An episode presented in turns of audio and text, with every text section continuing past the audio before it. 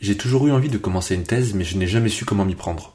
Procrastination, syndrome de l'imposteur, peur d'entamer une aventure trop chronophage, je pourrais invoquer beaucoup de raisons à cette envie qui n'aboutit pas. Mais peut-être que mes invités qui vont se lancer dans cette entreprise de plusieurs années, sont en pleine tempête ou ont déjà accouché de leur œuvre, sauront me conseiller et me partager leur expérience pour la thèse que j'écrirai.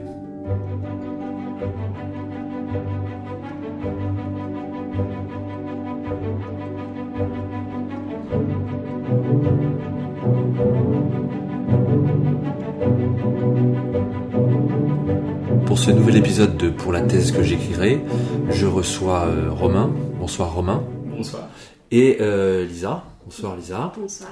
Romain est en thèse, alors je vais peut-être me tromper, d'office d'allemand ou de littérature allemande ou comment euh, je dois dire, de- d'études germaniques? Euh, études germaniques, parce que ça a plus de gueule que, que de dire juste allemand. D'accord. Ouais, c'est une thèse en études germaniques. Ok, d'accord. Lisa, toi tu es en, Droit public. en droit public. Ok. Euh, juste pour qu'on se situe un petit peu, puis après on reviendra sur la jeunesse de tout ça. Euh, Romain, tu en es où? Alors, je vais pas demander dans ta thèse, parce que c'est la question angoissante. compris qu'il fallait pas poser Oui, cette voilà. question, c'est pas mal. Exactement. tu en es où dans euh, ton nombre d'années euh, Tu es à combien de mois ou d'années de la soutenance? Je sais Là, pas. C'est ma quatrième année de thèse, Ok. et je ne sais pas à combien de temps je suis de la soutenance. J'aimerais bien finir bientôt, mais tout dépend bien sûr euh, de ma directrice aussi, euh, des retours que j'aurai sur ce que j'ai déjà écrit. D'accord. Et du Covid aussi, j'imagine. On va dire, on va dire ça. Euh, le Covid a bien, euh, on pourra en parler peut-être Ouais. plus tard, mais Lisa, Moi, je suis euh, à la fin de ma cinquième année. la fin de ta cinquième année. D'accord. Euh, ok. Alors, avant de passer à vos travaux et à, euh, au déroulement de vos travaux et de vos recherches, euh, j'aimerais qu'on s'intéresse au sujet en lui-même. Donc, euh, Romain, est-ce que tu peux nous... Alors, je vais pas vous faire le jeu de la thèse en 180 secondes que vous connaissez, mais l'objectif, ce serait que ce soit aussi succinct. Est-ce que, Romain, tu peux nous dire euh, en quoi, quel est le sujet de ta thèse? À quoi tu te... En étant, bien sûr, en vulgarisant le plus possible. Ok, la, la version cool que je dis aux gens, c'est je fais une thèse sur la bande dessinée. Donc ça, les gens trouvent ça cool. Quand je dis la bande dessinée allemande, déjà, c'est un peu moins, moins cool. Très précisément, je fais ma thèse sur un éditeur spécifique de bande dessinée, euh, et c'est un éditeur allemand. Donc je, je travaille, enfin on, on parlera peut-être plus tard de ça, mais je parle de cet éditeur précis, qu'est-ce qu'il publie, comment ça fonctionne éditer une BD, c'est quoi les différences peut-être entre publier une BD en Allemagne, publier une BD en France. Donc, il y a une étude, c'est comparatif ou c'est juste un, un des points Alors- de ta thèse qui parle de ça? À l'origine, j'avais pensé faire une comparaison, et puis en fait, euh, ça aurait été trop de travail. Je fais vraiment une étude très approfondie d'un éditeur. J'ai regardé toutes les BD qu'il a publiées, on est à plus de 600, et donc je peux vraiment faire une analyse comme ça, statistique, voir comment ça, ça évolue au fil des années, euh, faire des, euh, voir s'il y a des tendances peut-être dans, dans le marché de la bande dessinée allemande, voir un peu tout ça. Et donc, est-ce que c'est, euh, comment dire, contingenté dans le temps Tu limites ça à, tu commences au à la création de la maison d'édition? Exactement, oui. Elle a été fondée en 1991 et puis là, euh, je me suis décidé récemment de arbitrairement de dire allez, on va faire 30 ans, je m'arrête en 2021. Ce qui me permet aussi de terminer la thèse un jour et de pas avoir un infini de- d'ajouter les nouvelles publications de cette maison d'édition. Oui, parce qu'on avait déjà évoqué ce problème dans l'épisode précédent. Euh, effectivement, quand on fait une thèse en contemporaine, la question c'est où est-ce qu'on s'arrête dans le traitement des données? Parce qu'effectivement, ça peut durer tant que la thèse n'est pas finie. Donc d'accord, tu as choisi 30 ans. Et ça veut dire euh, que tu regardes aussi, par exemple, le format. Est-ce que euh, il y a, je, je- tu m'arrêtes, hein, mais est-ce qu'il y a des BD avec des couvertures rigides qui sont sorties, parfois souples, parfois de telle taille, parce qu'en fait ils se sont rendus compte que les clients achetaient plus souvent quand c'était plus fin ou plus grand ou euh, J'ai l'impression que tu fais ma thèse à ma place. Non, vraiment, euh, exactement. Je regarde beaucoup le format, s'il y a une évolution à ce niveau-là. Euh, c'est bon, si on s'y connaît un peu en BD, on, on connaît un peu ce phénomène des romans graphiques, entre, mille guillemets. Oui. Euh, mais oui, ce qui, ce qui a vachement gagné en popularité, c'est un format, donc des, des, des, euh, comment dire, des bandes dessinées plus longues. On a de plus en plus de bandes dessinées en noir et blanc, alors qu'à une époque, en fonction du public, c'était peut-être plus en couleur. Et euh, cet éditeur-là donc passe notamment à plus de bandes dessinées avec des couvertures rigides, euh, alors qu'à une époque c'était peut-être plus de, de couvertures souples. D'accord. Donc je regarde, enfin comme tu as bien vu, oui. Euh, ce qui ce qui est du ressort de l'éditeur, c'est donc des questions de format, de prix aussi. Oui. Donc est-ce que ça va être, enfin je sais pas s'il y a des formats poche, mais en tout cas est-ce qu'il y a des, des formats euh, collector, euh, des Ouais. rééditions, ce genre de choses, euh, et qui suit du coup des, aussi bien des modes que des tendances marketing? Exactement. C'est précisément ça. En fait, tu as des modes, donc là, le roman graphique notamment. On se rend compte ces dernières années, il y a beaucoup de bandes dessinées féministes, par exemple, qui sont publiées par cet éditeur-là. Euh, je précise que c'est un éditeur dit indépendant, donc il est, c'est, c'est une structure relativement petite. Ça va pas être des Astérix, euh, des Tintins. C'est plutôt des bandes dessinées euh, qui sont euh, pour un public plutôt adulte, généralement plutôt éduqué, etc. D'accord. Donc pas mal de bandes dessinées féministes. Et puis en plus de, de ce que tu disais, donc des tendances, des modes, on a aussi un truc tout con, c'est des circonstances, c'est un peu le, le hasard. Ça peut être par exemple une année, ça va être l'année des relations franco, euh, pardon, germano-canadiennes, par exemple. Donc le Canada va mettre à disposition des fonds pour la traduction de bandes dessinées canadiennes et hop, comme par hasard, l'éditeur publie 3-4 bandes dessinées canadiennes cette année alors qu'il n'en avait pas publié pendant 10 ans. Hmm, D'accord. Oui, donc c'est aussi dépendant du, du champ littéraire, hein, du contexte euh, littéraire euh, et, du coup politique du moment. Et... Exactement, oui, tout à fait. Et c'est euh, alors je me risque, mais est-ce qu'il y a une BD qui est euh, la plus connue de, de cette maison d'édition ou euh, Alors, qui parlerait à, qui nous parlerait ou aux auditeurs? Alors c'est, ça la question. Est-ce que ça parlerait aux éditeurs? Ce qui est particulier pour la bande dessinée allemande, c'est que à... alors j'ai les chiffres exacts, c'est à 86% ou 84 ou 86% des bandes dessinées en Allemagne qui sont des importations. De, de BD franco-belge par bandes dessinées Ouais. franco-belges par exemple, japonaises, américaines. Euh, et ce, ce qui signifie que les bandes dessinées allemandes que je pourrais te citer, il y a peu de chances que tu les connaisses parce que même les Allemands ne les connaissent pas. D'accord. Elles sont, euh, c'est une petite partie. Par contre, ils publient des bandes dessinées qui sont très connues en France. C'est par exemple eux qui éditent les, euh, les bandes dessinées de Pénélope Bagieux en Allemagne, c'est eux qui éditent les bandes dessinées de Robert Crumb en Allemagne, donc euh, les Louis Trondheim, c'est eux en Allemagne. Donc c'est très particulier et les bandes dessinées allemandes qui publient sont moins connues en France. Donc c'est des choix ça aussi de, de publier euh, Pénélope Bagieux plutôt que euh, d'autres euh, auteurs. Des choix marketing mais aussi des choix euh, politiques. Ça peut être des choix politiques, ça peut être euh, des, des histoires personnelles aussi. Louis Trondheim, en l'occurrence, c'est lié d'amitié avec l'éditeur, et donc il a changé en cours de route, il a changé d'éditeur allemand dans les années, euh, je crois que c'était en 2003-2004, et il est passé chez un éditeur plus petit, mais entre autres parce qu'il s'entendait bien avec, euh, avec euh, le, le- le patron de D'accord, l'entreprise. maison. Ok. Toi Lisa, euh, du coup on est sur autre chose, droit public. Ouais. Est-ce que tu peux nous dire euh, si en, en quelques mots, puis après euh, on approfondira avec des questions. Euh, donc le sujet de ma thèse Oui, le sujet de ta thèse, ouais. Ouais, euh, donc c'est sur l'utilisation des données personnelles par l'État. Donc euh, c'est le, vraiment le terme utilisation qui est décliné, donc à la fois l'utilisation, vraiment l'aspect utilitarisme, on va dire, et après les- la manière de- d'exploitation donc de, de ces données. Donc voilà, enfin, et, et vraiment sous, sous prise de l'État, donc euh, on va dire euh, les administrations centrales, pas euh, tout ce qui est administration déconcentrée. Euh, donc voilà le, le sujet, puis après évidemment le- ce, que, enfin, ce que ça implique, euh, le- les réglementations en vigueur et euh, les protections qui, sont, qui sont développées. voilà. D'accord. Comment en France? Bah, je, je, oui. Enfin, que l'État En- français. En parlant de l'État français, mais évidemment, en fait, euh, d'abord la réglementation, elle est euh, beaucoup européenne. Et euh, il y a évi- inévitablement beaucoup de, de contacts en fait avec, notamment avec les États-Unis, puisque il y a beaucoup de données qui sont, qui sont exportées aux États-Unis pour bah, dans tous nos usages en fait quotidiens, quand on utilise WhatsApp, enfin n'importe quoi comme type d'application, voilà.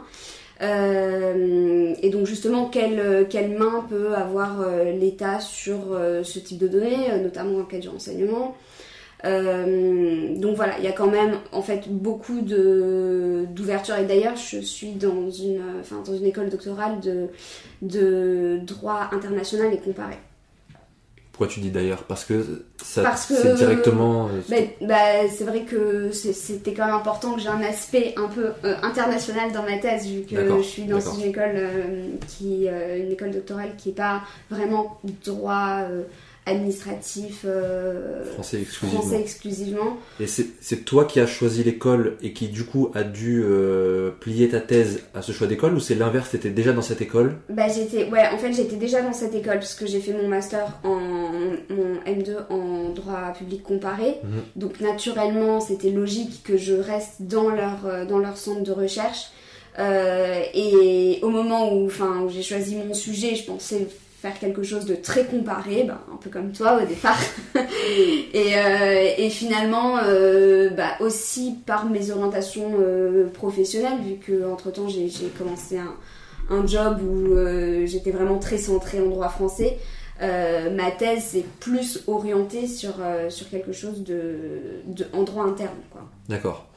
Donc concrètement, tu, tu regardes ce que l'État peut euh, retirer de, des, de nos historiques de navigation, des SMS qu'on s'envoie, des je sais pas des Ouais, ça peut être ça. Et juste- justement, enfin, il y a tout un aspect aussi de distinction entre ce qui est euh, données euh, personnelles et ce qui est données qui va être aussi anonymisé.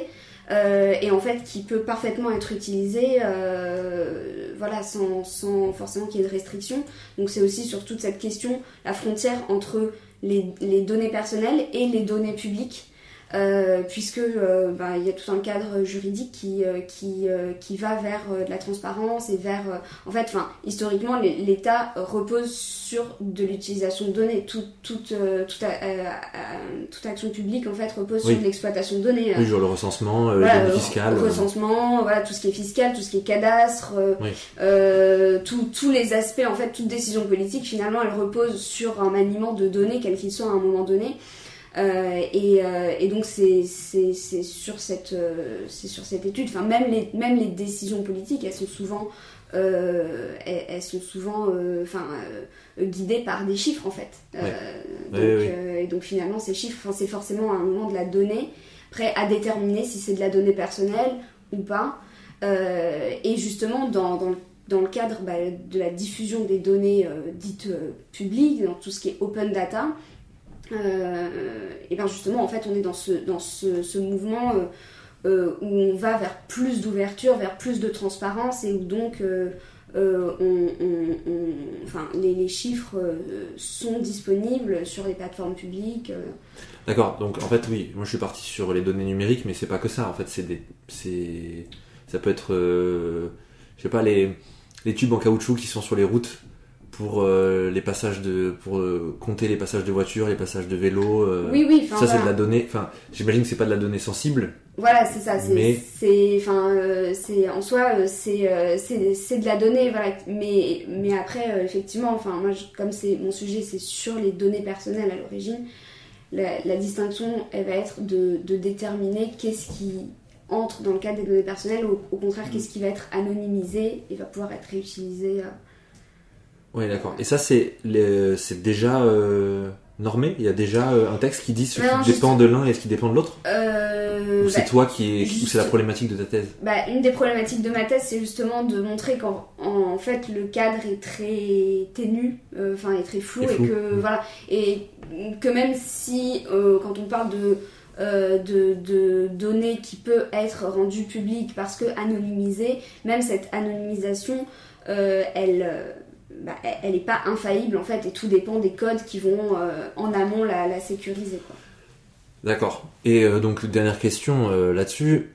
Quel est le, le rôle des grandes entreprises et des GAFAM, par exemple, donc Google, Amazon, Facebook, Apple et, et Microsoft, voilà, dans la, bah, dans le, je sais pas, le lobbying ou dans l'immixion dans, dans ces sujets? Est-ce que l'État euh, leur en achète? Est-ce que l'État leur en revend? Euh, Est-ce que on, Ouais, parce bah, que, alors, on sait pas trop. J'imagine que ça aussi c'est très opaque, mais Oui, il y a- Est-ce que parles, toi, par exemple euh, Oui, oui, il y a, y a, euh, bah, effectivement, euh, ça va être une partie qui va être, euh, qui va être traitée, euh, que j'ai pas encore euh, écrite, puisque c'est vers la fin de ma thèse que je vais en parler.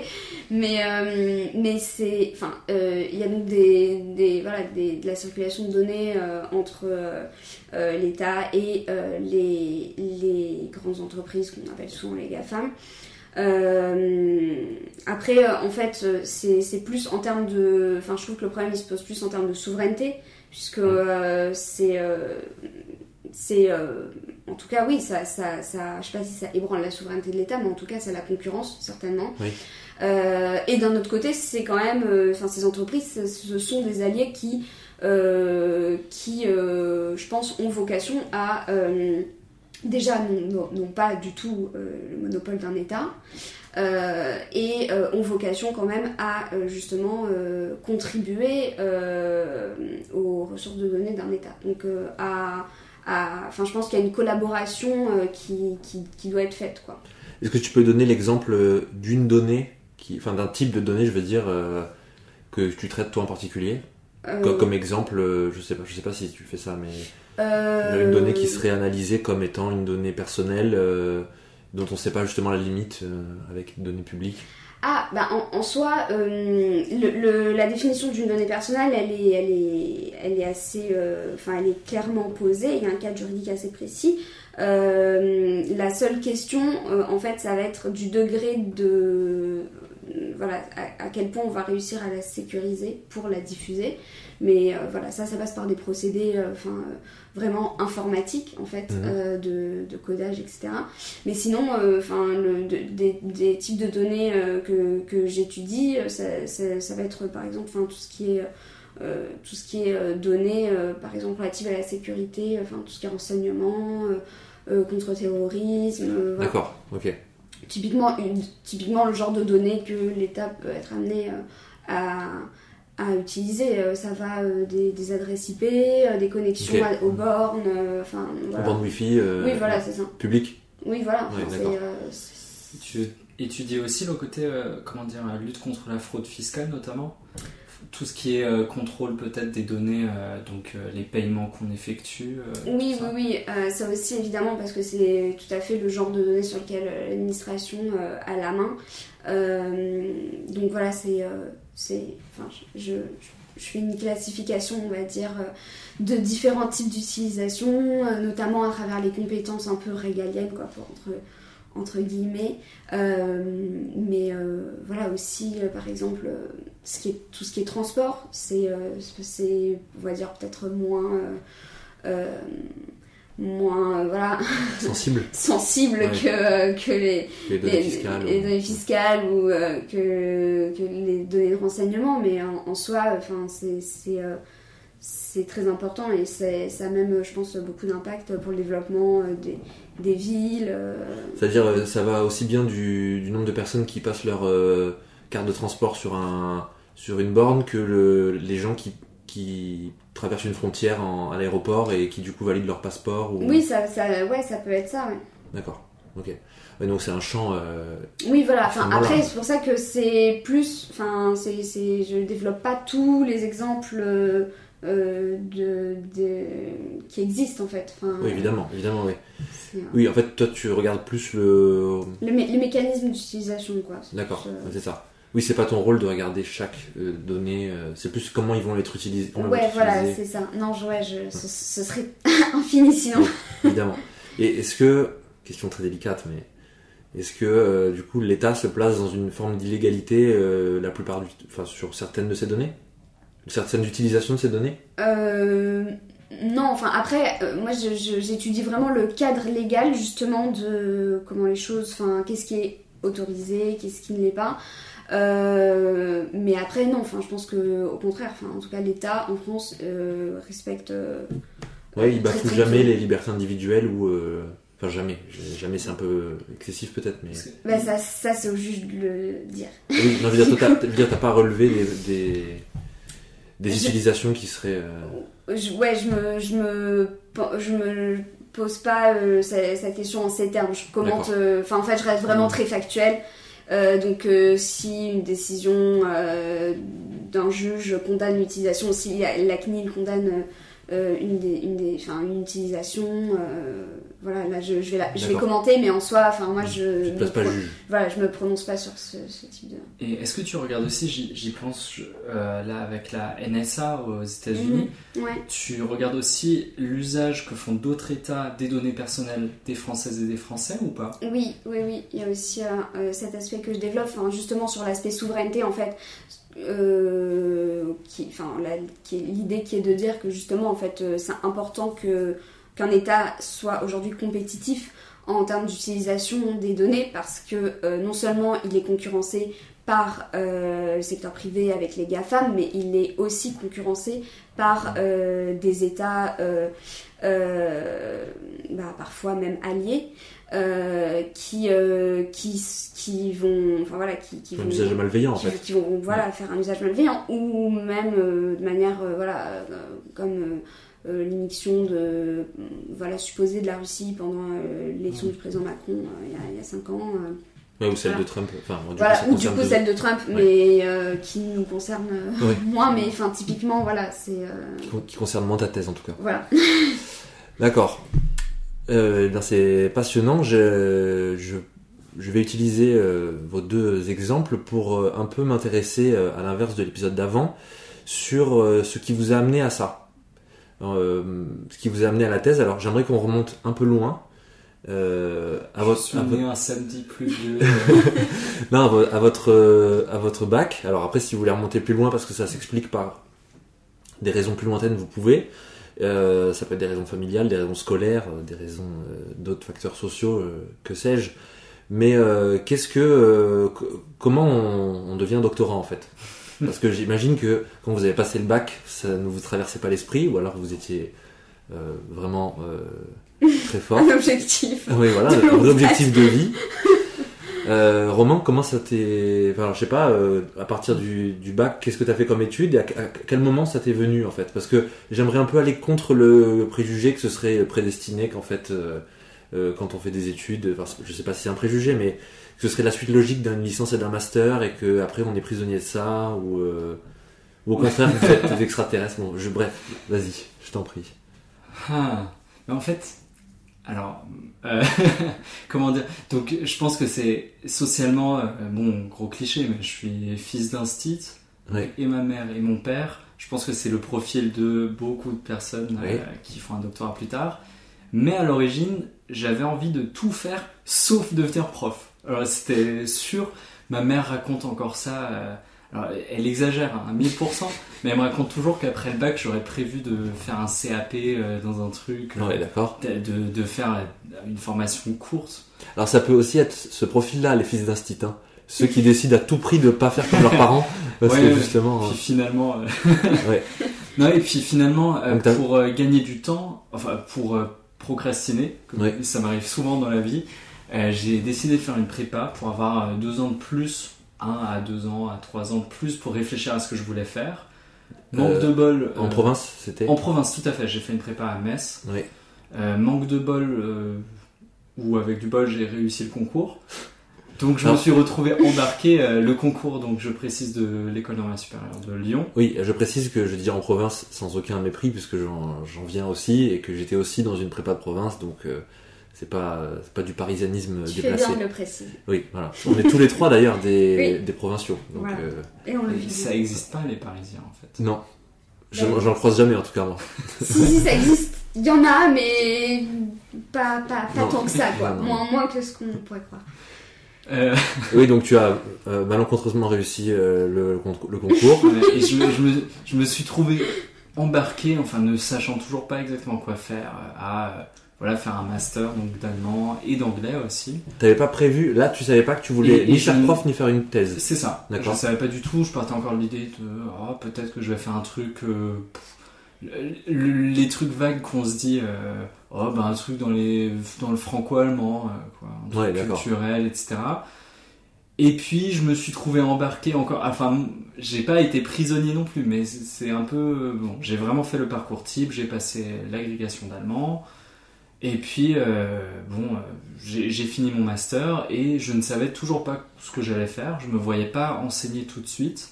Donc encore une fois, pour procrastiner, je me suis dit, eh, Pourquoi si, pas si j'allais faire une thèse, et puis ça me, ça me semblait euh, pas plus simple, mais je, je, je me voyais, je n'avais pas l'impression que j'aurais les compétences d'enseigner à des collégiens, collégiennes, lycéens, lycéennes. Donc encore une fois, thèse pour procrastiner. Alors je, je précise que, alors ça n'enlève rien à ton mérite, mais tu es bilingue euh, allemand Tout à fait. de naissance. Exactement. Pas de naissance, de...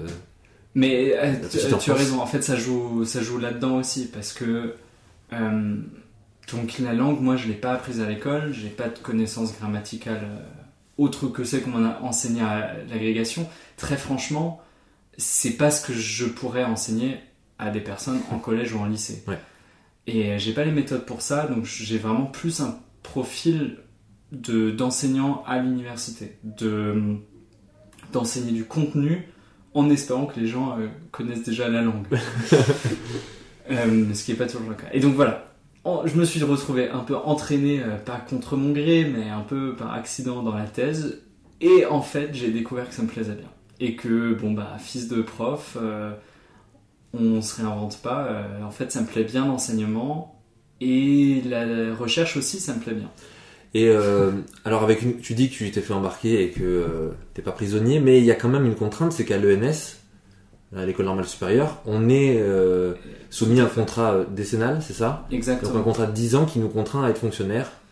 Euh, je dis ça comme ça. si c'était euh, une, une peine, mais euh, en tout cas, qui Non, te- il fallait que tu choisisses un métier dans la fonction publique, donc la thèse rentre là-dedans. Exactement, ça joue aussi, et puis euh, il y a une question de, de- pas de facilité non plus, mais de sécurité, où euh, les, les profs qui ont fait une thèse avant, qui connaissent ça, qui savent comment ça fonctionne, ont plus tendance à conseiller des carrières de, dans la recherche, parce que c'est des personnes qui, ont, qui ne savent pas comment ça pourrait fonctionner dans des entreprises, comment ça pourrait fonctionner à d'autres endroits de la fonction publique. D'accord, ouais. Donc c'est euh, c'est un peu des gens qui conseillent aux gens de faire comme elles et eux parce que bon c'est tout ce qu'on connaît quoi. Toi, Lisa, euh, donc aussi c'est pour ça que c'est intéressant euh, de vous avoir tous les deux. T'es pas passé par une prépa? Non, par la fac. Euh, donc euh, oui, fac de droit euh, classique et, en fait j'ai fait un master 2 de recherche et ça m'a beaucoup plu en fait. Donc j'ai naturellement eu envie de continuer dans cette voie, tout simplement. Après, c'était quand même, pour être complètement honnête, c'était pas quelque chose qui était complètement étranger puisque mes deux frères ont fait une thèse en droit aussi. Donc, euh, donc je savais euh, voilà, à quoi m'en tenir. euh, euh, et puis euh, j'avais pas envie de faire moins qu'eux aussi, il y avait un peu ça. donc, euh, donc voilà.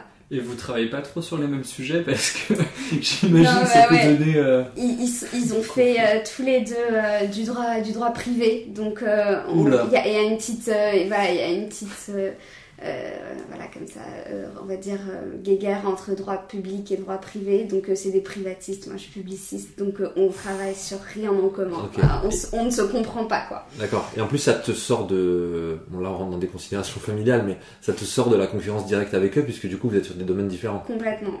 Ouais, ouais. D'accord. Donc, euh, oui, licence, master, et dès la fin du master 2, Ouais, qu'est-ce que tu fais? tu, fais un- tu rédiges un projet de thèse euh, Euh, c'est vrai que en fait, je ne suis pas tout de suite euh, lancée là-dedans. Au départ, je me suis inscrite à une prépa concours parce que je, je m'étais dit que j'allais, enfin voilà, que je, ça allait peut-être être plus pragmatique de de passer de, de passer un concours parce que en droit, enfin la thèse c'est quand même quelque chose d'assez particulier puisque les carrières d'enseignement sont très difficiles d'accès. Euh, c'est évidemment que pour enseigner à la fac, et c'est vraiment le parcours du combattant. Donc, Mm. euh, on nous décourage, enfin, on, voilà, on nous décourage quand même euh, beaucoup, et les choses ne vont pas en s'améliorant, euh, voilà, dans, dans les faits, faut le dire. Euh, donc, ça va pas de soi en fait de faire de la recherche et de faire une thèse pour enseigner après. Euh, donc voilà, je me, suis inscrite, euh, je crois le premier mois, euh, j'ai dû aller à la pré-rentrée de la, prépa concours. je, je, me suis dit que j'avais pas du tout envie, que je me sentais pas du tout en fait c'est un peu ça, je, je me sentais pas de m'enfermer directement dans quelque chose. Euh, j'avais envie, euh, je pense, de continuer, euh, de continuer les études. Alors, je pensais pas que j'allais les continuer autant que ça. Hein. Je pensais que j'allais quand même plier la thèse plus rapidement. Je pensais pas que ça allait me prendre 10 ans. Mais voilà quoi. C'est vrai que. En je crois que tu vas entendre ça à chaque épisode. non, pas forcément ça. Non, ah, mais je pense qu'il y en a qui font leur thèse rapidement. Hein. Je, je, pense que ça dépend aussi beaucoup des, des domaines. Ouais. Vraiment c'est vrai que les sciences euh, naturelles slash exactes, euh, quand on veut énerver des gens comme moi, les sciences naturelles, on a tendance à, avoir, euh, il me semble vraiment, des, des cadres très stricts. C'est plié en trois ans en quelque sorte. on bosse sur un projet très encadré. Alors que, bon, en, sciences humaines, ça arrive régulièrement. Des gens qui font des thèses qui durent dix ans. Oui, parce que nous on fait des choses sérieuses, ça n'a rien à voir avec les maths. Ou... Je dis ça pour les, les prochains invités qui seront peut-être scientifiques. Mais... Non, c'est vrai que oui, j'entends souvent ça, peut-être aussi à démonter comme préjugé, mais que les cadres de sciences dures, les thèses de sciences dures ont des cadres temporels beaucoup plus figés, hmm. avec même des, nombres de pages assez.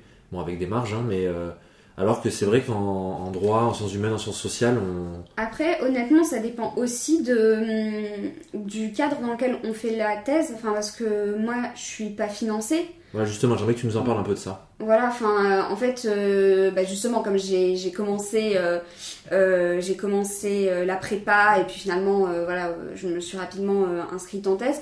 j'ai raté le coche pour, pour présenter le contrat doctoral. Parce que c'est évidemment quelque chose qui se préparait pendant l'été, il fallait envoyer des dossiers, etc. Donc en fait, moi, début octobre, il était encore temps de m'inscrire en thèse, mais plus du tout de passer, passer le, la, fin, de tenter d'avoir le contrat doctorat, ce qui est pas évident, hein. enfin c'est pas du tout sûr que, je l'aurais eu. Euh, mais donc voilà, donc en fait j'ai raté ce financement. Euh, entre temps, j'ai, euh, je, me suis dit que j'allais essayer de chercher un, boulot pour, bah, pour pendant un an, voilà, peut-être en attendant de pouvoir présenter le, contrat. Et, et finalement, bah, j'ai commencé à travailler donc trois jours par semaine, plus j'ai pris des TD. Euh, et, une fois, enfin une fois qu'on a un contrat, on ne peut pas cumuler ça avec euh, un financement pour une mmh. thèse. Mmh. Donc, euh, mmh. donc, donc c'est vrai que c'est, enfin, j'avance forcément moins vite, je pense, que quelqu'un qui ne fait que ça, enfin ou en tout cas qui est payé pour faire thèse, parce que du coup, bah, moi, je, suis payé pour faire mon travail, mais je suis pas payé pour faire ma thèse. C'est ça. Et oui, ça, du coup, ça te prend du temps dans les préparations des TD, dans les corrections et et, dans mon job, enfin voilà, il y a trois jours par semaine qui sont incompressibles où je peux, enfin, à part le matin tôt et le soir tard, je peux pas travailler la tête. C'est ça. Toi, Romain, tu as eu euh, la chance, alors je, je failli dire le privilège, mais c'est vrai que l'état de la recherche en France euh, me laisse dire ça quand même. Je pense que tu peux le dire, hein. c'est tout à fait, c'est un privilège et très franchement, euh, enfin, je, je pense qu'il y a beaucoup de personnes méritantes qui, qui devraient avoir un contrat et ça, enfin, je suis vraiment très admiratif devant les personnes qui réussissent à préparer une thèse dès le début sans, euh, sans financement pour ça. Comment t'as réussi toi? C'est la, rencontre avec le bon directeur, avec le. C'est à travers euh, les écoles normales supérieures, il y a un certain nombre de, de contrats doctoraux qui peuvent être, euh, qui, qui, sont réservés aux écoles normales supérieures. Ils ont un, un, budget qui est alloué à un certain nombre de personnes par année. Mmh. Et donc euh, j'ai candidaté non pas auprès d'une école doctorale, mais auprès de mon université où j'avais, euh, enfin mon école où j'avais étudié.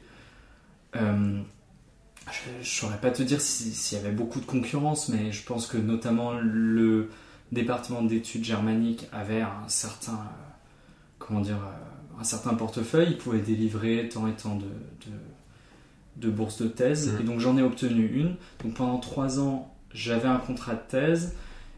Mm, bon, et, c'est là que l'agrégation m'a un peu contrainte parce que pour, euh, comme j'étais obligé d'enseigner, de valider mon agrégation, d'abord on est considéré comme stagiaire, etc. Et donc, même en ayant une bourse de thèse, j'ai enseigné.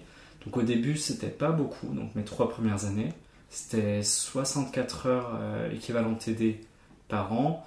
Euh, alors pour les personnes qui ne s'y connaissent pas, c'est un tiers du travail habituel d'un prof ou d'une prof à l'université. Et donc cette année, je, je suis euh, ce qu'on appelle ATER, donc attaché temporaire d'éducation et de recherche. Euh, J'ai dû candidater pour ça, ça prend un temps fou. Enfin, vraiment candidater. Et il faut faire euh, 30 dossiers parce qu'il faut faire, il Exactement. faut faire toutes les facs. Ça et- prend beaucoup beaucoup de temps et donc euh, voilà j'ai obtenu mon poste et je j'adore je passe trois fois plus de temps donc à enseigner à préparer mes cours donc la thèse euh, avance beaucoup moins Mm. Et en même temps voilà je passe plus de temps à enseigner j'aime beaucoup mon travail à ce niveau là voilà et donc je maintenant je comprends un peu ce que ça fait de travailler vraiment à temps plein et de faire une thèse en même temps et c'est difficile Ouais. C'est vrai que euh, je dis ça, mais euh, j'ai pas présenté non plus. Enfin, c'est-à-dire que comme j'étais quand même bien dans mon travail, euh, j'ai pas présenté non plus le contrat d'ATER parce qu'en réalité, j'aurais tout à fait pu, euh, au bout de trois ans de thèse, euh, lâcher, euh, enfin, ou en tout cas au moins présenter les contrats d'ATER et lâcher euh, mon job. Mais euh, voilà, c'est pas, c'est pas le choix que j'ai fait parce que j'aimais bien, Oui. j'aime bien avoir euh, les deux aspects. Mais et d'un autre côté, je sais que, enfin, je vois tous mes amis qui sont à terre. Enfin, c'est un, un travail vraiment euh, à plein temps, quoi. C'est euh, c'est vraiment chronophage pour Oui, il y Il y en a qui ont qui m'ont déjà dit avoir perdu 6 mois pleins Ah oui, oui. de, de leur thèse parce que en fait ils ont Mm. passé Ah oui, 6 ça, mois, enfin un semestre en tout cas, Mm. à préparer, corriger, préparer, enfin préparer, enseigner, corriger, préparer, enseigner, corriger. je confirme Ouais. Ah. Mais voilà. tout à fait Donc c'est sûrement ton cas. Et d'ailleurs aussi, c'est pour ça que je suis admiratif des, des collègues qui dans le secondaire ah oui continuent leur thèse alors qu'ils sont profs de lycée ou de collège. Euh, C'est-à-dire qu'ils n'ont même plus vraiment un pied à l'université. Alors souvent, c'est avec des modalités euh, qui varient, euh, des disponibilités, des mi-temps, etc. Mais euh, euh, comme toi, Lisa, hein, qui travaille à côté, euh, alors a fortiori dans des domaines différents, c'est vrai que différents de la thèse, je veux dire, Mhm. c'est assez euh, admirable et on comprend aussi que parfois ça prenne plus de temps. Je vous propose un petit jeu Ouh. euh, avant de passer au notre dernier sujet. Je vais vous tout simplement vous proposer euh, quelques titres de thèse qui euh, existent ou sont en cours de préparation et vous allez me dire si elles existent ou non. Ok. C'est un, un vrai ou faux. Alors c'est exclusivement des thèses de droit et des de- d'études germaniques. Ouf. Ouf. Du coup, j'ai pas fait distinction entre droit privé et droit public. C'est pas grave. Je m'en.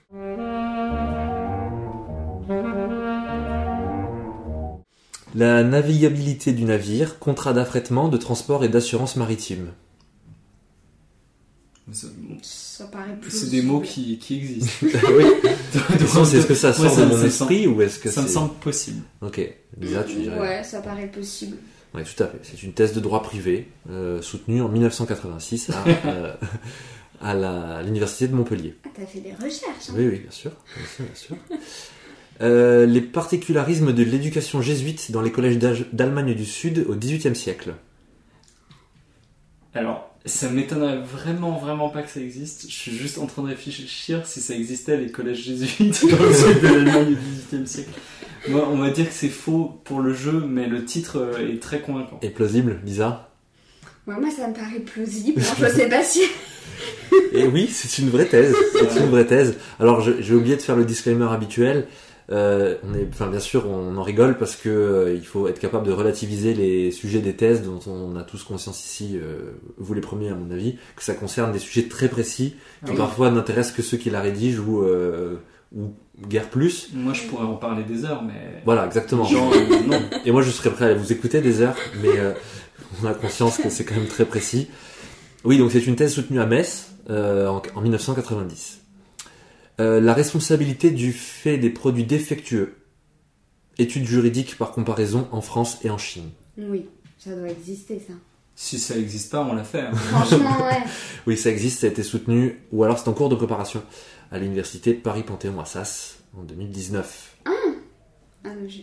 C'est récent. Je Je regarderai qui est, ouais, c'est qui enfin, Bah alors, en général, je dis pas les noms parce que j'ai pas envie de D'accord, ok, de on va- dans la sauce. On l'a trouvé sur euh, Mais vous pourrez chercher. hmm. Vous pourrez chercher.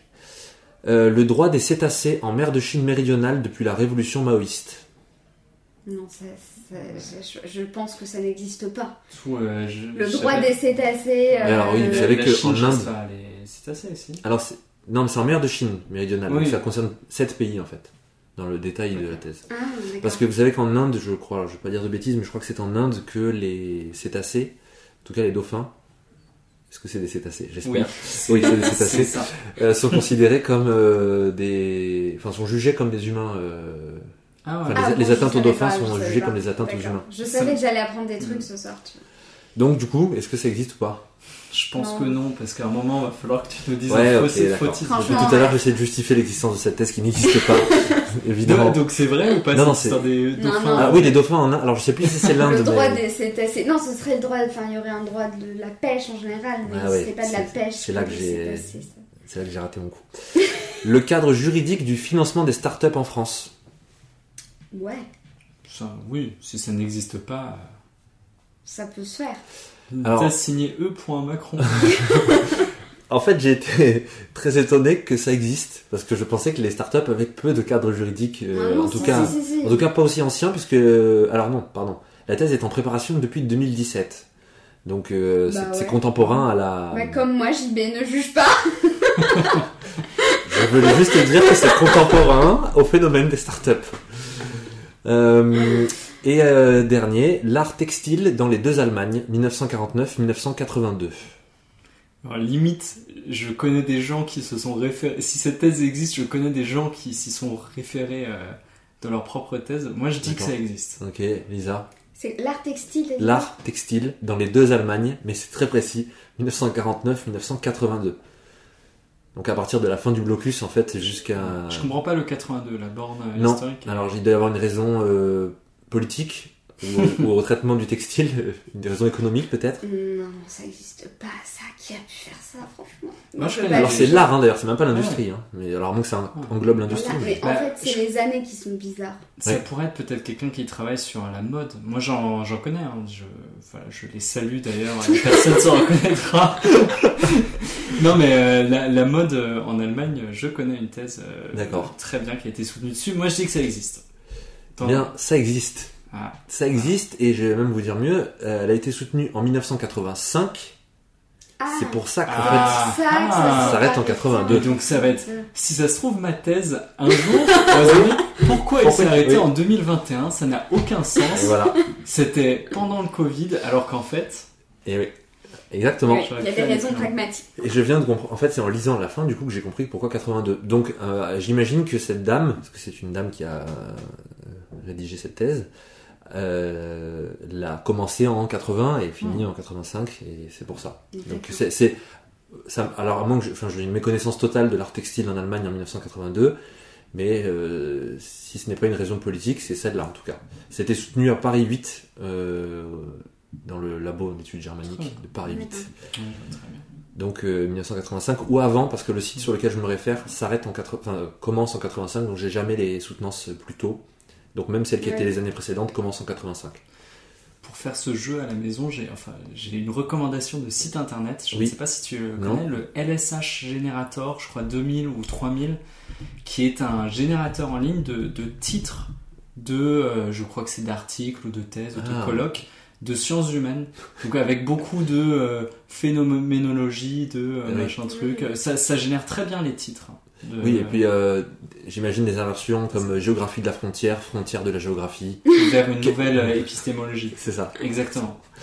Très bon enchaînement. Il y, a, il y a une thèse euh, que j'avais vue en droit qui, que j'avais trouvé très euh, enfin, curieuse.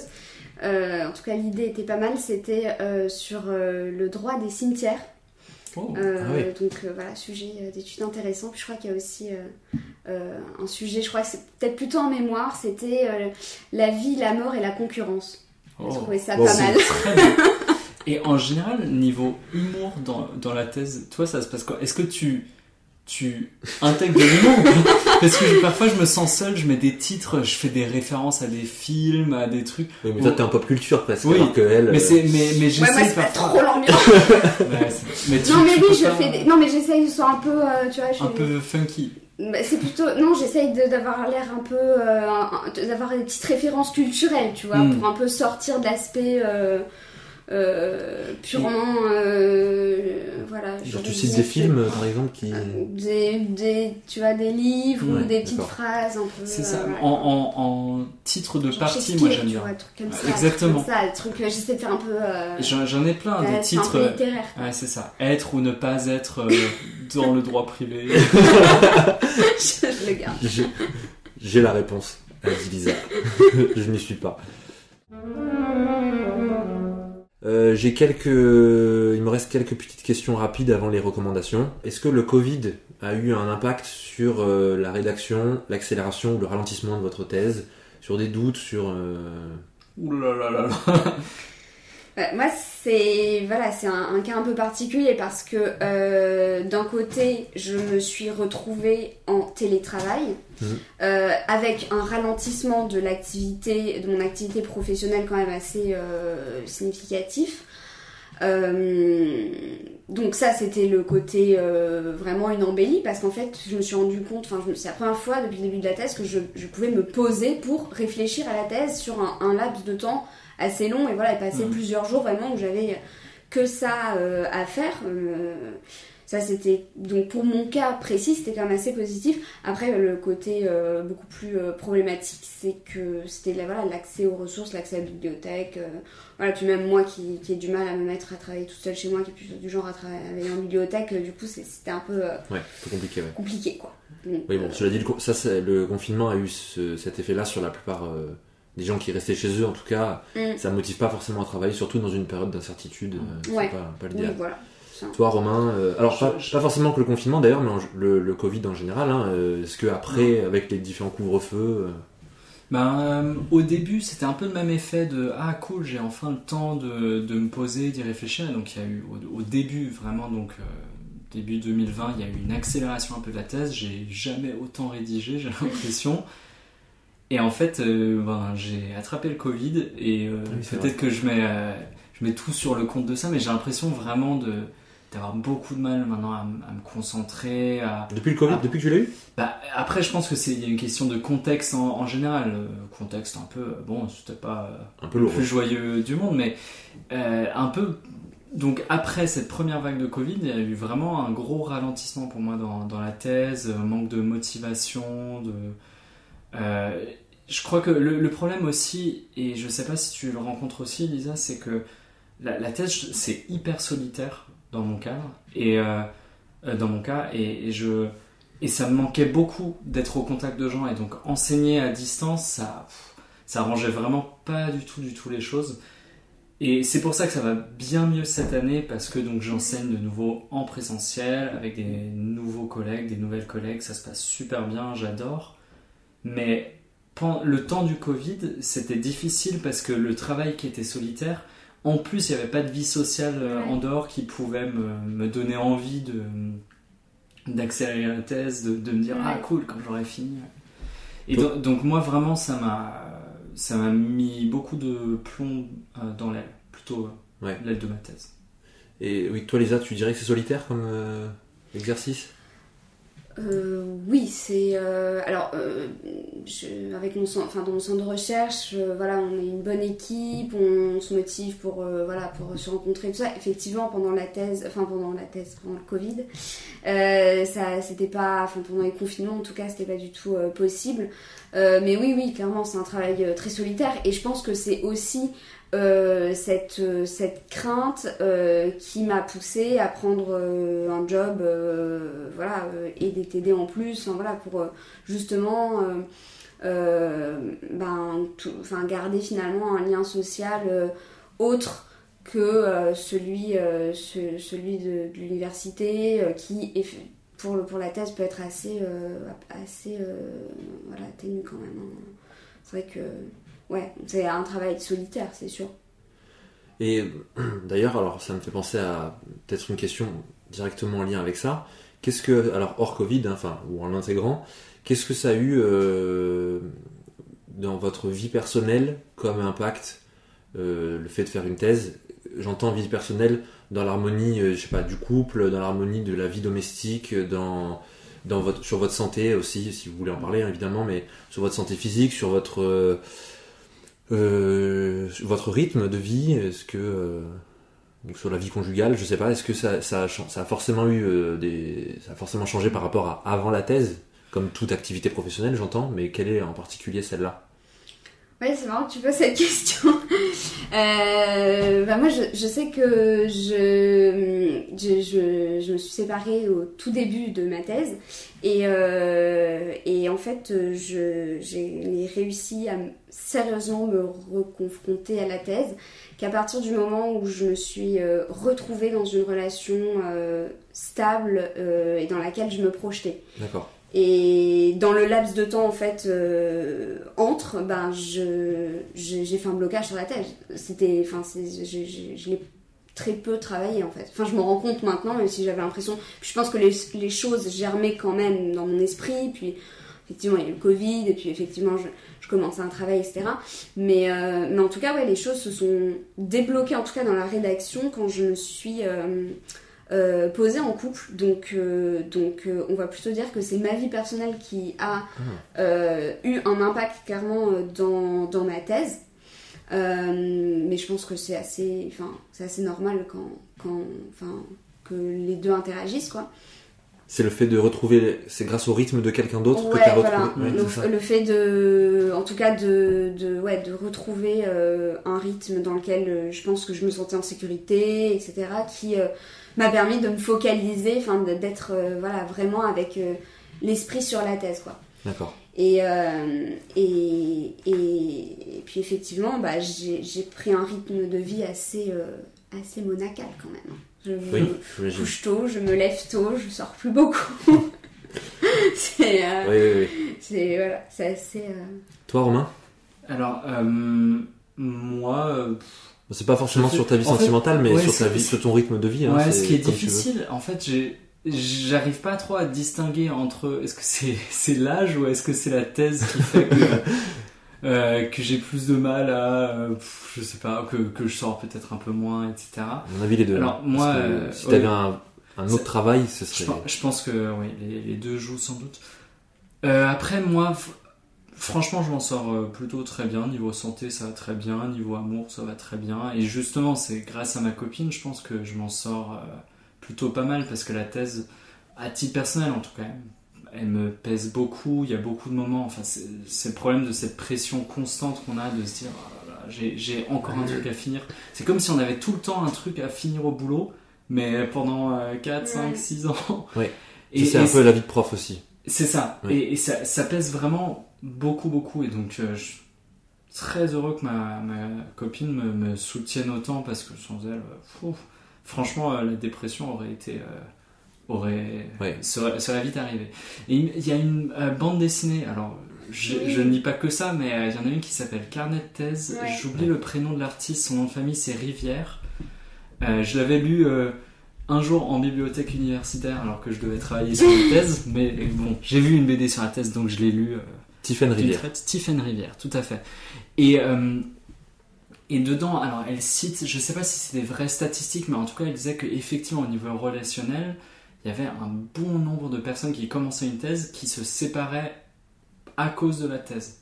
Ah oui, d'accord. Donc il y avait vraiment euh, un nombre très élevé. Bon, on sait aussi qu'il y a un très grand nombre des thèses, surtout en sciences humaines, qui est abandonné. Mhm.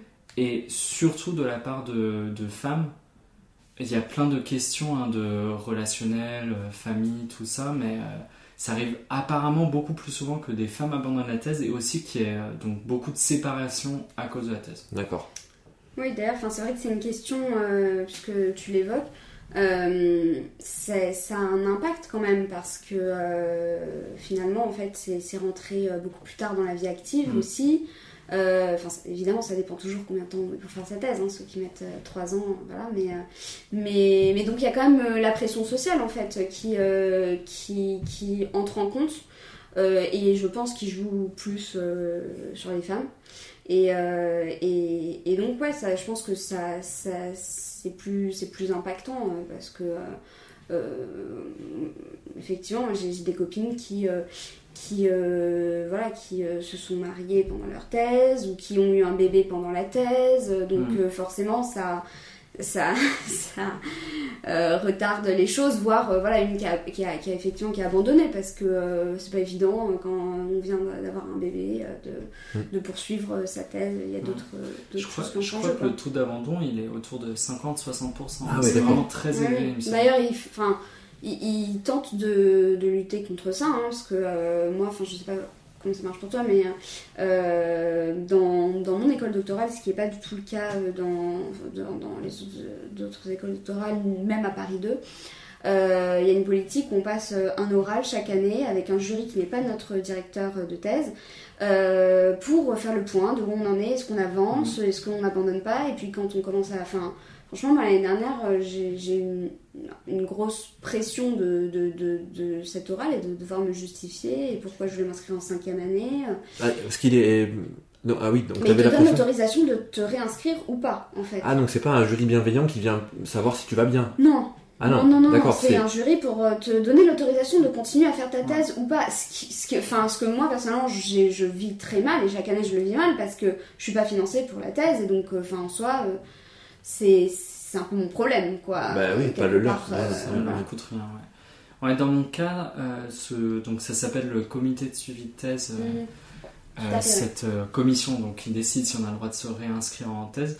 Moi, c'est, je crois que c'est, je trouve ça plutôt bienveillant. En tout cas, ils partent plutôt, euh, ils essayent plutôt de sonder comment ça se passe, les relations avec le directeur ou la directrice. Ils demandent bon, euh, et ça a été là notamment en temps de Covid, euh, ils ont demandé bon, est-ce que ça a impacté votre travail, est-ce que euh, C'est peut-être parce que vous n'êtes pas dans le même cadre non plus de rédaction. c'est Oui. possible aussi. C'est tout à Je fait pas, possible hein, mais- aussi. Moi, c'est vrai que c'était aussi ma dernière année de contrat doctoral avec, avec cette école doctorale, donc qui, euh, qui avait peut-être plus d'intérêt à, à ce que j'aille bien aussi. oui.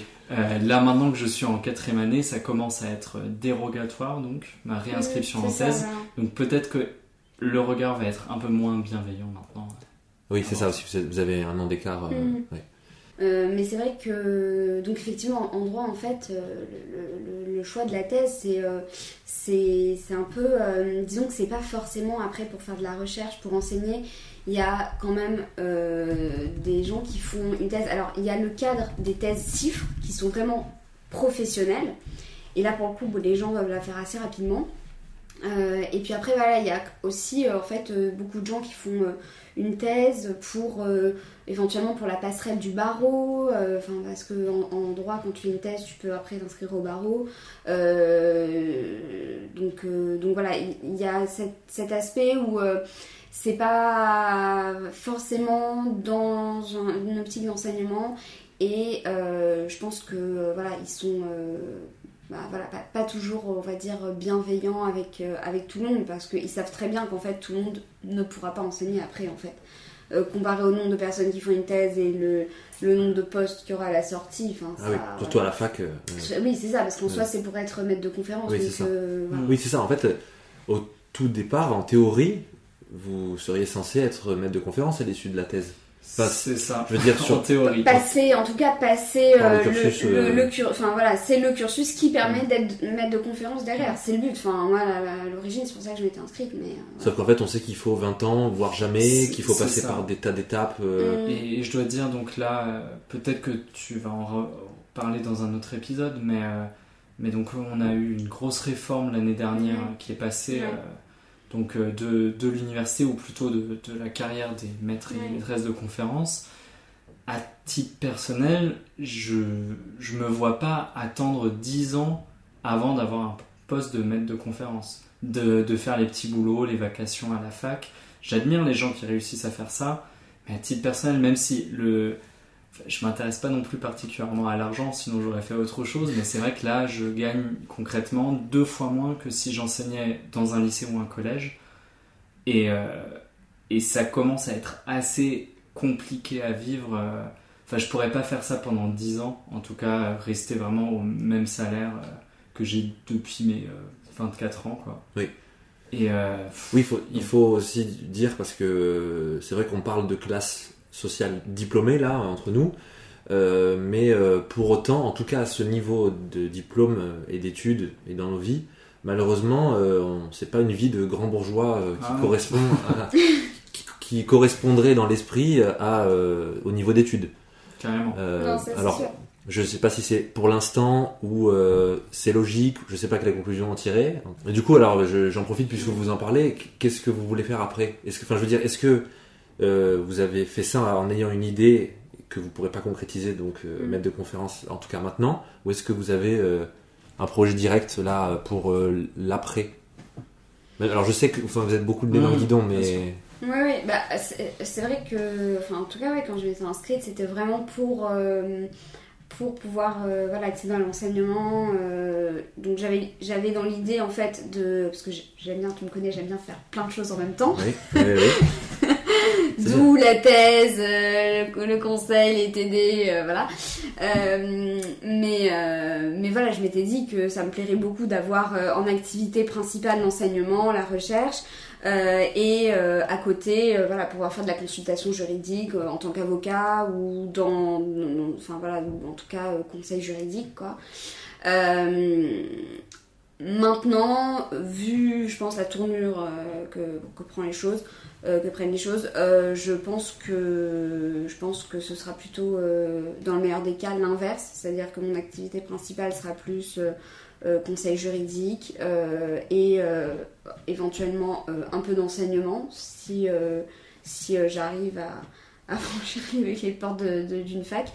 Euh, et encore quoi voilà. C'est pas Ouais, ça me paraît ça me paraît tellement difficile en fait d'y arriver et, tel- et tellement de, de sacrifices après la thèse qui déjà enfin euh, euh, est en, en soi euh, un, un sacrifice énorme que vraiment enfin c'est assez décourageant je trouve en tout cas pour ma part hein. c'est comme ça que moi je Non, mais moi, c'est la même chose. En fait, au fur et à mesure, je connais de plus en plus de personnes qui sont vraiment euh, génialissimes, qui ont soutenu une thèse, qui sont vraiment très très fortes et qui galèrent à, à trouver un poste après, qui vont peut-être jamais en obtenir. Et c'est vrai que c'est assez déprimant euh, de voir ça. Ça dépend sans doute des filières aussi, mais on, on va pas se cacher qu'en études germaniques, il n'y a pas beaucoup de débouchés dans le, dans le privé ou quoi que ce soit. Donc moi, euh, c'est pas prof ou rien, mais c'est prof ou rien. un peu. Euh, donc, euh, comment dire en fait, c'est, vrai que j'ai progressivement pas du tout abandonné l'idée de devenir maître de conférence parce que je postulerai à ce type de poste. Mais c'est vrai que je parle de l'idée que ça va être très difficile à obtenir, alors que, et du coup ça m'énerve de me plaindre, j'ai vraiment le profil type. On va pas se cacher, euh, un homme déjà, euh, quand même, à l'université, il y a beaucoup plus d'hommes qui enseignent que de Mm. femmes. C'est euh, c'est évident, surtout les postes à responsabilité, tout ça. Euh, homme bilingue en plus, donc en allemand ça passe bien. J'ai fait pile le cursus qu'il faut, entre guillemets. Là, tu parles aux yeux des recruteurs. Et aux yeux des recruteurs, c'est ça. Donc en fait, j'ai le profil type et, et donc ça m'énerve de me plaindre parce qu'il y a des gens qui sont dans des situations bien plus difficiles, qui galèrent bien plus que moi. Et, et pour autant, je pense pas avoir une, une- une chance particulière de- d'obtenir un poste de maître de conférence. Donc moi, pour l'instant, je parle de l'idée que je vais euh, enseigner en, en lycée euh, après la thèse, essayer d'avoir des postes de maître de conférence, et puis sinon, je mise tout sur... euh, euh, sur ma copine en espérant qu'elle gagne au loto ou quoi que ce soit. Ça, tu peux le faire toi-même aussi. Est-ce que, en un mot, chacun, est-ce que vous conseilleriez à, à quelqu'un qui a une idée de thèse de- d'en faire une, de se lancer là-dedans? Lisa Bah, honnêtement, ça dépend des jours. Il y a des jours où je vais dire oui, c'est exaltant, il faut y aller, sans hésiter. Il y a des jours où je vais, je vais te dire surtout, c'est la dernière chose au monde à faire. Ah donc voilà, ça dépend, du, oui, ça dépend du, du jour. D'accord. Mais, mais là, je trouve la conversation sympa, donc je vais te dire c'est exaltant, faut y aller. Mais euh, voilà, hier, je t'aurais pas dit ça, T'as par exemple. T'as dit un mot, c'est ça? Oui, oui. Idem. non, c'est vraiment. euh, ouais, ça dépend des jours. Il y a des jours où je me dis, oh, pire décision de ma vie. Et il y a des jours où, où je travaille bien, où j'aime beaucoup et ça me plaît bien. En fait, j'ai surtout hâte d'avoir fini la thèse parce que j'aime et l'enseignement et la recherche. C'est juste la, la thèse que, bah, que j'ai- que j'aime de moins en moins. T'aimerais bien que ce soit quelqu'un d'autre qui fasse ta thèse à ta place, quoi. Exactement. Et que je puisse faire tout le Et reste. tu fais de la recherche, oui, là, c'est ça.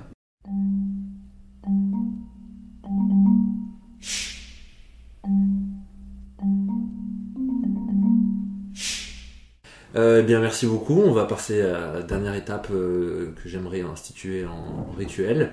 Euh, les recommandations. culturels. Est-ce que vous les avez en tête? Donc je vous ai demandé avant de venir de réfléchir à une pièce de théâtre, un compte TikTok, un livre, un podcast qui vous a plu, pas forcément en lien avec la thèse, avec votre thèse, pas forcément en lien avec la recherche, mais ça peut être quelque chose qui vous êtes en train de lire par exemple. Romain, est-ce que tu as pensé à quelque chose? C'est difficile, il y a plein de trucs que j'aimerais Et recommander. J'imagine, j'imagine. Mais euh, Tu si seras je- réinvité quand tu auras soutenu.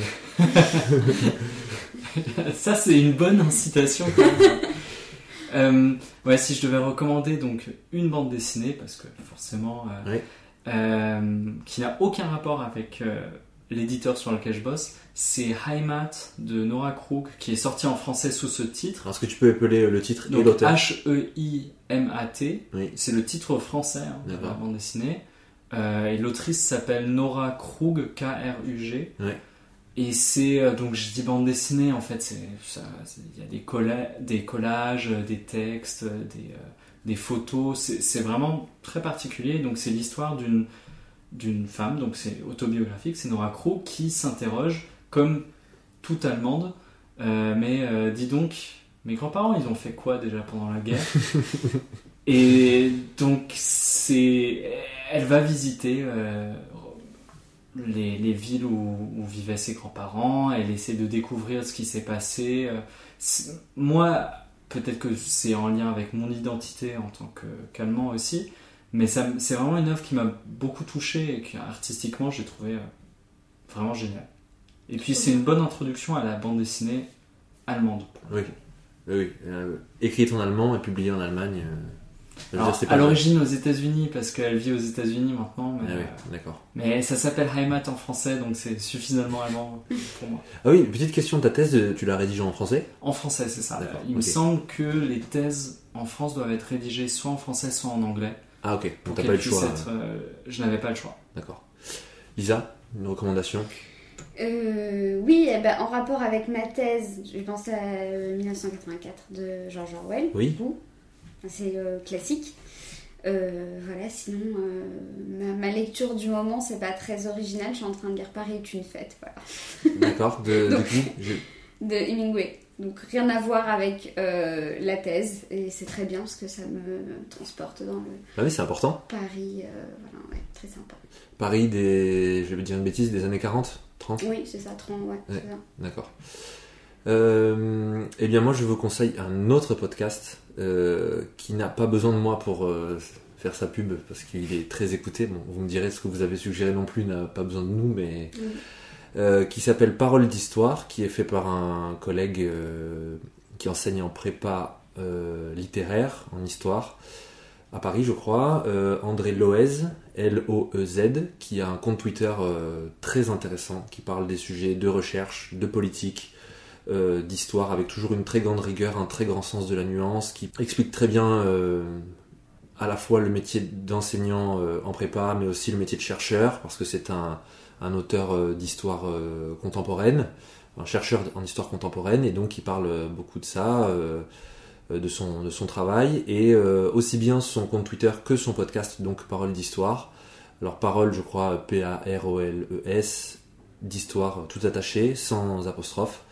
C'est disponible sur Spotify et je pense sur d'autres euh, plateformes.